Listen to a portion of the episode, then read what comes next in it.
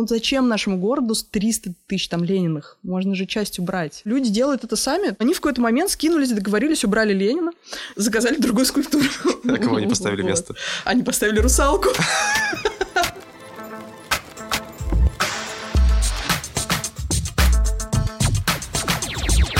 Всем привет! Это Ян Потарский и рубрика «Стрелка Мак» для «Стрелка подкаст». Сегодня на студии художница Мика Плутицкая. Мика занимается исследованием коллективной памяти, так что сегодня мы поговорим о позднесоветских мифах и о том, как эти мифы до сих пор продолжают влиять на нашу жизнь.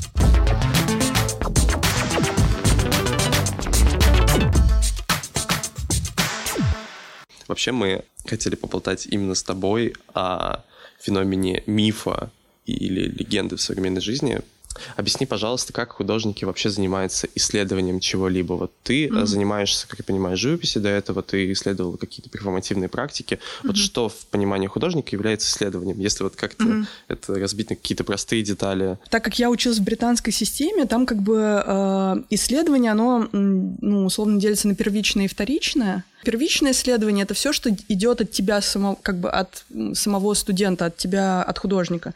То есть любые твои зарисовки, э, там тесты, допустим, фотоархив это исследование, твой личный фотоархив это исследование. Ну и важно, чтобы это было последовательным, да, то есть не просто ты тут сегодня порисовал птичку, а завтра порисовал собачку. У тебя есть тема, у тебя есть фокус, некие исследования. Вокруг этого фокуса, да, вот ты как бы, ну, ты набираешь материал разными способами, то есть там это могут быть архивные фотографии, это могут быть э, кусочки фильмов, все что угодно. Вот. Но также есть и вторичное исследование, то есть как бы вторичное исследование, оно более академическое, это как бы то, что ты берешь у других. То есть вот первичное то, что идет от тебя, вторичное это то, что ты берешь у других. Ну, например, там в моем случае это там, ну, например, книжка Алиды Асман, там «Длинная тень прошлого», например. Это вот я, я читаю эту книжку, я анализирую, думаю, как она соотносится с моей практикой, она сильно соотносится с моей практикой. Вообще во многом, мне кажется, что э, практика художественная похожа на практику научную э, тем, что так же, как вот ученые основываются на, вс- на всей работе, которую другие ученые сделали до него, и читают э, информацию про это, также на самом деле и художник, на мой взгляд, ну, профессиональный, худ- как бы хороший художник, да, тоже исследует то, что сделали люди до него, потому что до меня с, пам- с, там, с коллективной памятью работало много художников, там это был Крис Болтанский, это был Люк Тойманс, это был Герт Рихтер, много людей по-разному работали с этим. Почему именно коллективная память? Что тебя привлекло в этой теме? Возможно, какие-то работы, какие-то исследования, или это что-то было из личных интересов? А позднесоветская, то есть да. память, которая связана непосредственно с нашей жизнью в данный момент, которая просачивается иногда в нашу повседневность?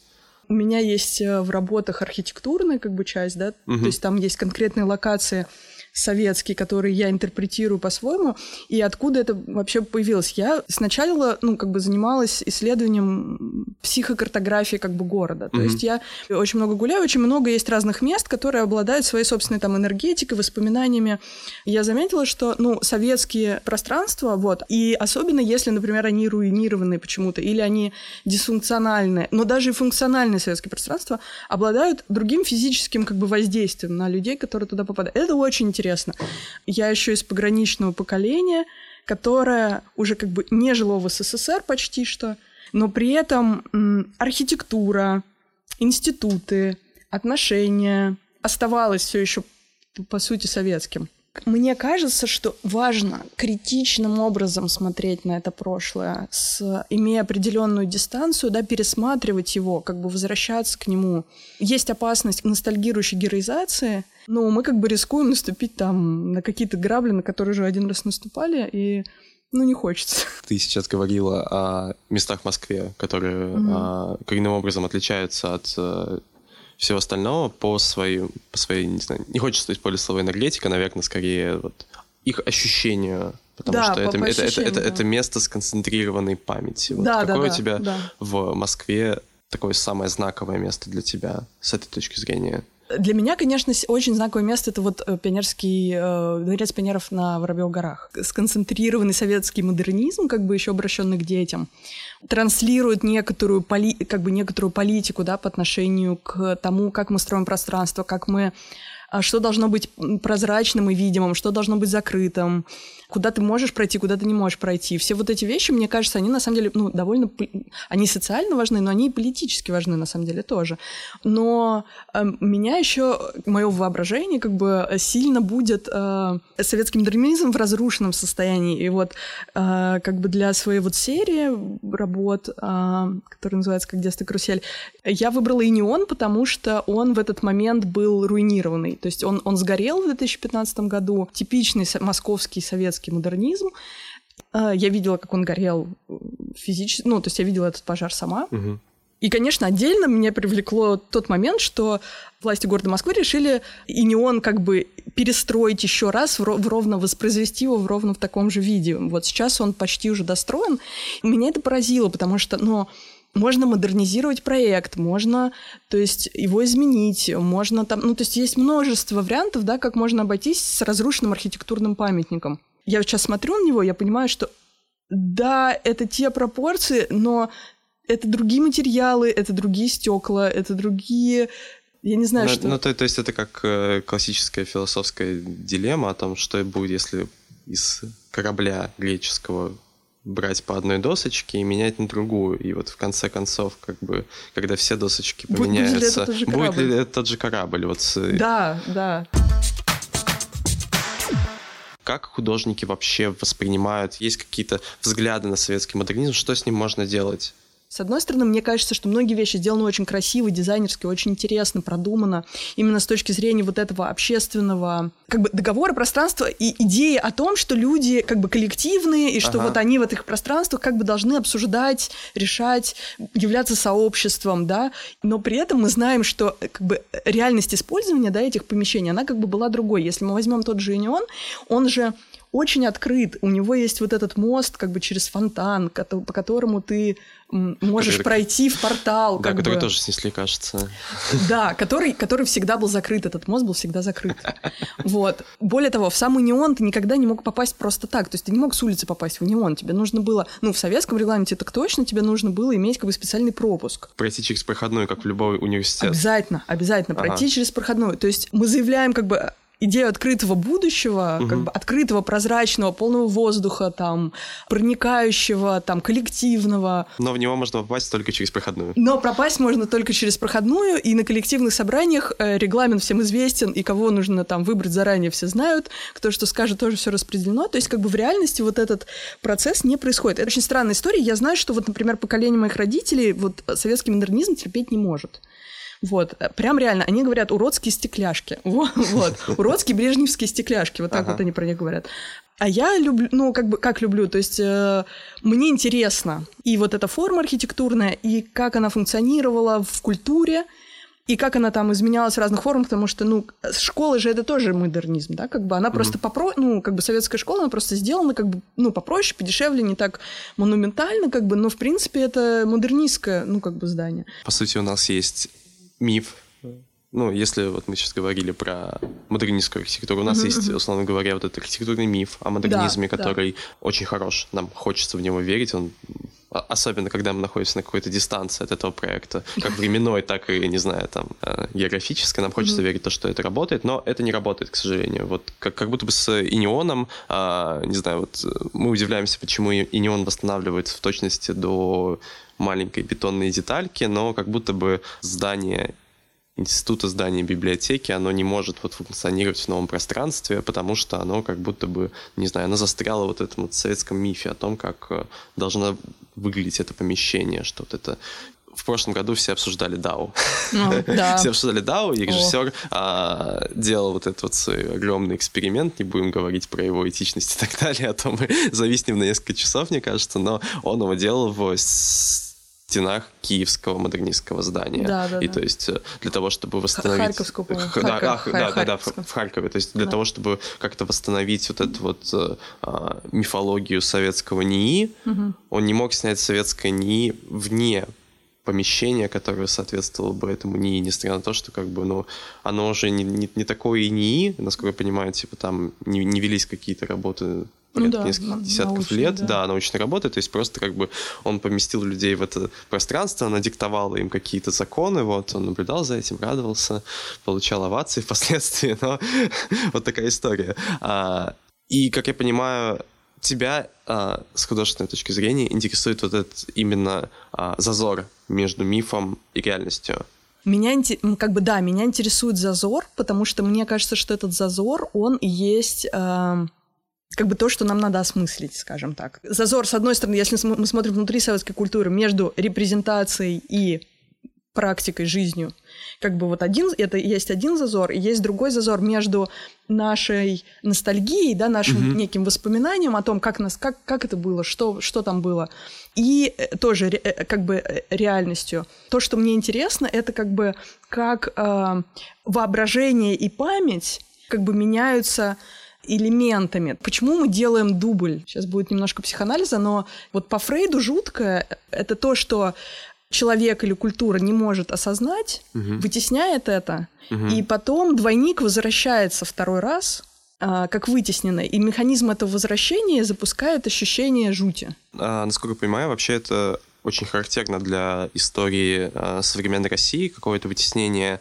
ее элементов истории, потому что ну, у нас есть много разных вещей, о которых мы пока что еще вообще не умеем говорить так. Да, у нас, у нас, у нас конечно, нет, конечно. воз- возможно, нет языка даже для этого, Да. он как-то не выработался, наверное, и все это как будто бы наслаивается на какой-то такой снежный ком, который когда-то либо собьет нас, ли- либо собьет что-то другое. Ну, либо мы, либо мы его растопим. Когда ты сказал про двойника, я подумал о том, что, блин, мне кажется, что в русской культуре двойников очень боятся. Вспоминая как бы двойника Достоевского, Да, который кон- еще... конечно. Он тоже взят из какой-то вот, как бы мировой Мгм. литературы, попал в психоанализ, из психоанализа обратно попадает в литературу, в Да, культуру, да, да. в Мгм. потом кино и так далее. Вот как будто бы в России двойников очень боятся. Что такое культурная память, как мне кажется? Это как бы прочтение и перепрочтение памятников. Мгм. И памятником может быть архитектура, памятником может быть и там и кино, и текст. И мне кажется, что если мы перепрочитываем их как бы заново и этот образ как бы меняем, да, то есть вот потому что у нас же всегда есть при прочтении всегда есть возможность как бы поменять что-то. Возможность интерпретации. Да, возможность Мгм. интерпретации. Вот, и мне кажется, то есть вот то, что я стараюсь делать своей художественной практикой, это вот это как бы другая интерпретация, то есть еще и не только моя собственная, но и предложение зрителю а, со мной или самостоятельно проинтерпретировать это. И дальше это уже пойдет в какой-то... Ну, я и уверена, что это идет в какой-то новый... То есть, как бы, ну, грабли и грабли, наступим еще раз, ничего страшного. Вот. На какие-то наступим, на другие, может быть, не наступим, там, наступим на новые.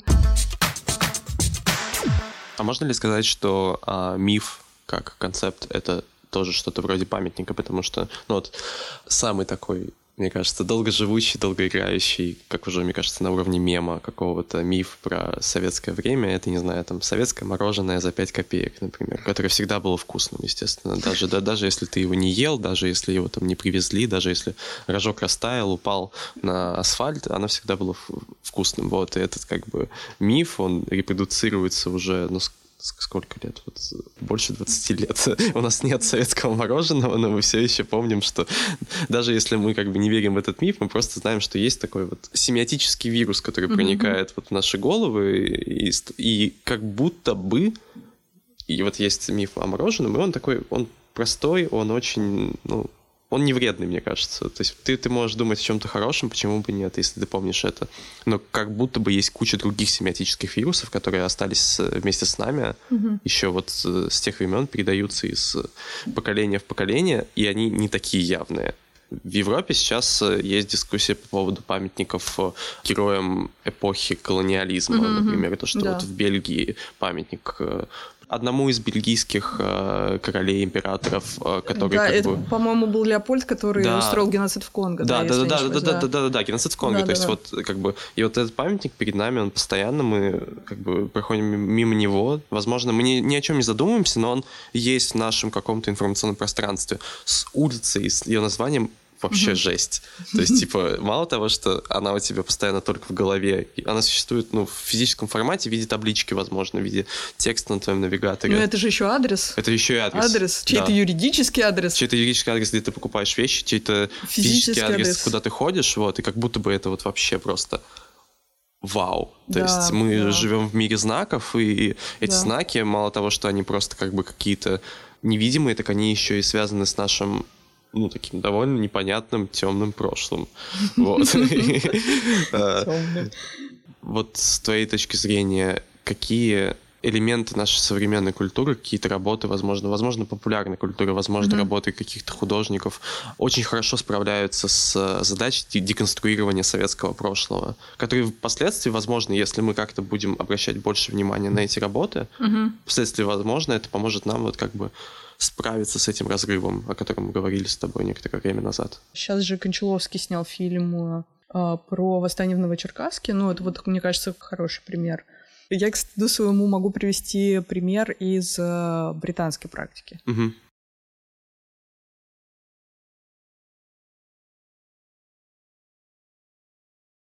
Я недавно гуляла и зашла в двор, где я жила, когда я была маленьким ребенком совсем. То есть вот и с не- невероятно для себя изумлением увидела, что, оказывается, в этом во дворе стоит памятник Ленину. То есть ты его про не который я замечала? вообще не помнила в детстве. Ага. Вообще, вообще совсем, совсем, совсем. То есть, видимо, это был такой привычный какая-то часть ландшафта, что она вообще не воспринималась как что-то, ну, как бы, то есть, ну, нормально, Мгм. во дворе стоит памятник Ленину. Это обычный московский двор. И я так поразилась, потому что, э, как бы, еще один Ленин, то есть, черта. Как, Сколько же вас? да, их же очень много, потому что вот куда же не пойди, как бы, а- они же даже в Москве их дофига до сих пор. Там на территории завода старого как, обязательно будет. Окей, у нас есть пространство, в котором стоит как бы Ленин. Что, ну, то есть, по сути, это как бы выставочное пространство, да, то есть это как бы не, некое пространство, оборудованное под экспозицию некую, да, правильно? Мгм. Вот, что если бы, например, можно было бы вот Лениных хотя бы временно убрать, а на это место там современные бы художники сделали бы, ну, что-то Мгм. другое, вот, я не знаю, ведь можно было бы сделать такой проект, Мгм. например. То есть вот если мы убираем, допустим, Ленина временно, допустим, не навсегда. Не, беспокойтесь, Ленин останется Ну, потому что, конечно, многие люди не захотят, чтобы его убирали. Или какую-то часть Лениных мы уберем, а, их, место освободим под некий художественный эксперимент. Да, чтобы можно было бы на это пространство попробовать какой-то другой вот, как бы памятник поставить. Ну вот в Британии есть как бы такой пример, э, у них есть Трафальгарская, значит, площадь, на которой стоит четыре постамента. И три постамента — это такие мужчины, которые что-то сделали для Британской империи невероятно классное. Как Мгм. правило, какие-то военачальники. Вот, и они такие там мраморные стоят. А четвертый они сделали пустым. И в какой-то момент э, они, этот четвертый плинт на Трафальгарской площади отдали художникам. И раз в какое-то время, по-моему, это был конкурс, то Мгм. есть художник мог подать проект, и они делали public sculpture на этом месте. То есть, и э, это было так интересно, потому что, ну, как бы сам, по- по-моему, потрясающий пример публичной скульптуры сделал Марк Уин, когда он, он сделал мраморную статую э, женщины э, с инвалидностью, э, беременную на восьмом месяце, обнажен, как бы обнаженную. Мгм. Женщина с инвалидностью, у нее фокомелия, то есть у нее там недоразвиты руки, но это как бы видно по ней. И он поставил туда, на, в центр Лондона, на место Трафальгарской просто мраморную скульптуру беременной, обнаженной беременной женщины без рук, как бы, и она там вот какое-то время стояла посреди вот этих военачальников мраморных. Мгм. И это было такое высказывание про то, что, ну, а вообще может быть памятник вот такому человеку. Вот не военачальнику, который там завоевал что-то там для нас, или там что-то, не знаю, разгромил флот Наполеона там или еще что-то. А просто женщине, которая вот э, со своей инвалидностью не побоялась как бы зачать ребенка. Ну, действительно, ну, ну зачем нашему городу с- 300 тысяч там Лениных? Можно же часть убрать, как бы, да, можно же часть, хотя бы часть э, предложить как бы под э, реинтерпретацию. И это даже не стоило бы много денег, потому что там вот, ну, вот этот Ленин в моем дворе, он не очень большой. Ну, это просто бюст, как я Это понимаю, просто да. бюст, да. То есть можно было бы, то есть там не, не нужно как бы никаких сверхвложений, чтобы это э, сделать. И, кстати, недавно случайно попал как раз на завод, вот, и узнал, что люди делают это сами. То есть вот этот э, завод, который сейчас, ну, он уже не завод, конечно, там просто все, просто разные производства, но они в какой-то момент скинулись, договорились, убрали Ленина, заказали другую скульптуру. А кого они поставили Вот. место? Они поставили русалку. А прекрасную русалку обнаженную они поставили. Очень хорошо.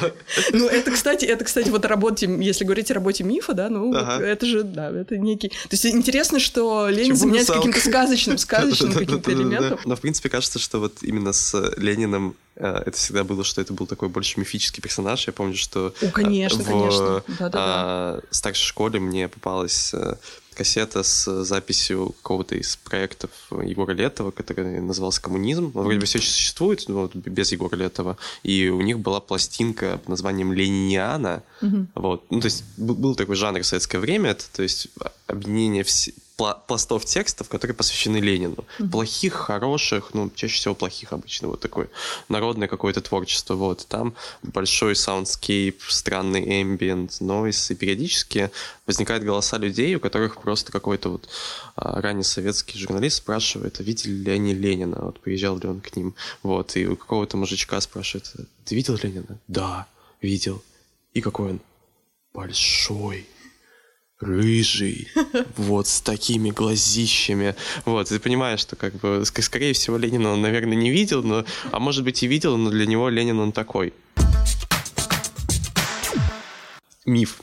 И концепт. вот мне интересует взаимоотношение двух вот этих вот понятий, потому что как будто бы... Кон- а, концепт ты имеешь в виду концепт, вот, для знаю, современного художника концепт или... Mm, или... или скорее, скорее для вот человека, который живет по какому-то концепту. Вот есть э, прекрасная книга «Воображаемое сообщество», да. которая очень хорошо объясняет, ну, возможно, некоторых так спекулятивно о том, почему mm-hmm. есть какие-то нации, есть какие-то сообщества людей, почему там у каких-то кривольских поселений получилось первыми, по сути, изобрести какую-то национальность для себя, вот в том понимании, в каком мы видим ее сейчас, почему а, у Америки есть вот такая вот большая, условно говоря, американская национальность, почему mm-hmm. этого нет где-то, например, в другом месте. Mm-hmm. И там главный концепт, что вот есть как бы миф о том, что Угу. Мы живем на этой земле, его угу. нужно было как-то изобрести. Угу. Плюс еще, не знаю, я вот недавно читал исследование про связь э, каких-то феминистических движений позднесоветских угу. и э, поздней советской идентичности, о том, что вот как бы у советского человека, в частности мужчины, например, uh-huh. не было возможности, которая привела бы его к успеху. Uh-huh, ну, то есть uh-huh. ты либо партийный работник, uh-huh. и у тебя все хорошо, ты представляешь свою власть, ты реализуешь какие-то свои вот представления о советской маскулинности, например. Uh-huh. Ну, такой вот брежневский чинуша, например, вот как бы человек с властью, человек mm-hmm. с машиной, человек там, с Волгой какой-нибудь. А у обычного работника такого нет. Mm-hmm. Более того, появляется какой-то дефицит товаров, который ты не можешь восполнить, и, естественно, mm-hmm. у тебя как бы начинается вот Uh-huh. Начинается такой страгл лютый, uh-huh. потому что ты мужчина, у тебя как бы нет возможности реализовать маскулинность. Все мы знаем, что насколько хрупкое мужское эго обычно, вот.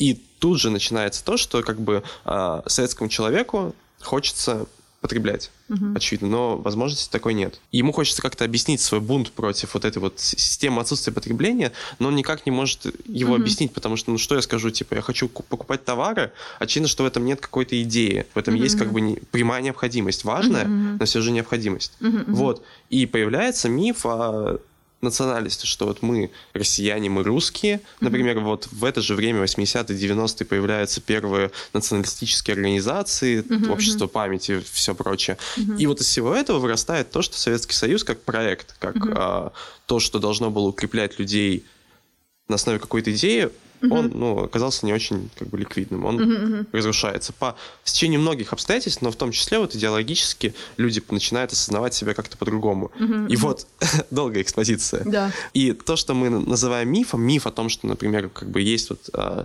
сообщество людей на территории России, которые могут назвать себя русскими, например. Угу, и то, что мы называем концептом нация, угу, угу как будто а, бы все, здесь, я, опа. Я, кажется, поняла. Да, я, и... кажется, поняла, да, что, да, о чем да. ты спрашиваешь. Да. Смотри, э, вот Алей Дасман различает как бы два варианта пам... два варианта как бы ну того, что можно назвать коллективной памятью. Угу. Эм, это культурная память и память э, политическая. Угу. Вот. И вот мне кажется, то, о чем ты говоришь, это как бы политическая коллективная память, которая, да, создает вот это воображаемое сообщество, которое называется как бы нацией. А культурная память, она как бы индивидуальная, вот она именно про прочтение вот этих культурных памятников, про ага. прочтение архитектуры, кино, э, текста, литературы. То есть э, обе они как бы влияют, мне кажется, на формирование идентичности. И мне кажется, и там, и там работает миф. Просто по-разному.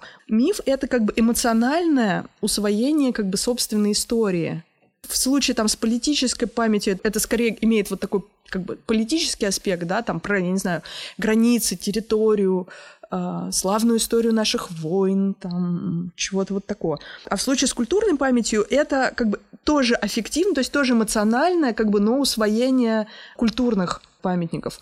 Усвоение и интерпретация. То есть, как бы вот Пушкин, он все еще наше все или уже как бы нет, не совсем? Причем в советское время, насколько я понимаю, тоже вот был вот абсолютно, такой, абсолютно такая же мысль. То есть, когда а, выбирался пантеон писателей, да, да, конечно, который, да. который должен знать советский человек, да, вот да. Пушкин, а, так, как нам взять Пушкина? Он вроде бы как бы и хорош, но как классовый как бы элемент. Я думаю, еще есть такой момент с мифом, что есть некий государственный вот посыл, типа давайте будем помнить про это вот так. Угу. Но люди всегда это интерпретируют по-своему. Угу. Вот. Ну, это вот как пример с э, мужиком, который помнит Ленина. Он помнит его, Он помнит Ленина, да, и как бы государство хочет от него, чтобы он помнил Ленина, но он помнит его своим способом. Если большое количество людей, вот как у нас сейчас, каким-то образом воспринимают свое прошлое через там события культуры, ритуалы, какие-то общие воспроизводящиеся, и имеет более-менее консенсус, да, какой-то эффективный по поводу, вот эмоциональный именно, что мы как бы про себя как бы угу. думаем, то э, это и есть как бы, собственно, вот миф. Три книги, которые помогут деконструировать а, прошлое. Ну, это, конечно, Сорокин норма, безусловно, безусловно.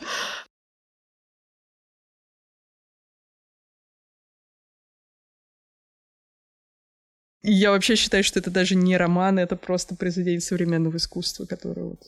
Ну, ну на Сорокин, насколько я понимаю, он еще и твой коллега, он тоже занимается да, живописью, да, у него прекрасная живопись. Да, да, у него прекрасная живопись, вообще он отличный художник, это, ну, то есть, эта книга, да, больше, чем роман. Ага. Ну, я бы посоветовала «Пищеблок», вот, э, Иванова, угу потому что, ну, мне кажется, это остроумно, классно, и, и, ну, это то, что действительно, то есть вот эта фантазия там, пионерского лагеря как хоррора, это прекрасно. Так, еще из книг на эту тему. Вот мне все время какой-то... Ну, я просто много нонфикшена читаю. Ну, можно, можно нонфикшн, Ну, вообще, да, можно я порекомендую? Просто это, это, это классная книжка, которая, ну, мне кажется, вообще божественное исследование, написанное настолько понятным языком, как бы, что Юрчак это было навсегда, пока не кончилось. То есть mm-hmm. он вот как раз исследует феномен застоя и вот этот момент э, того, почему, почему же людям казалось, что это время будет длиться вечно, что вот оно, что вот это, что 70-е, 80-е как будто советский строй никогда не закончится, но закончился он вот так вот одним щелчком, как бы очень mm-hmm. быстро и естественно. И он исследует, почему это, как это случилось. Потрясающе интересное исследования. Это была рубрика «Стрелка Маг» для «Стрелка Подкаст». Ставьте нам оценки в Apple подкастах, делитесь этим эпизодом с друзьями и подписывайтесь на нас в соцсетях. Пока!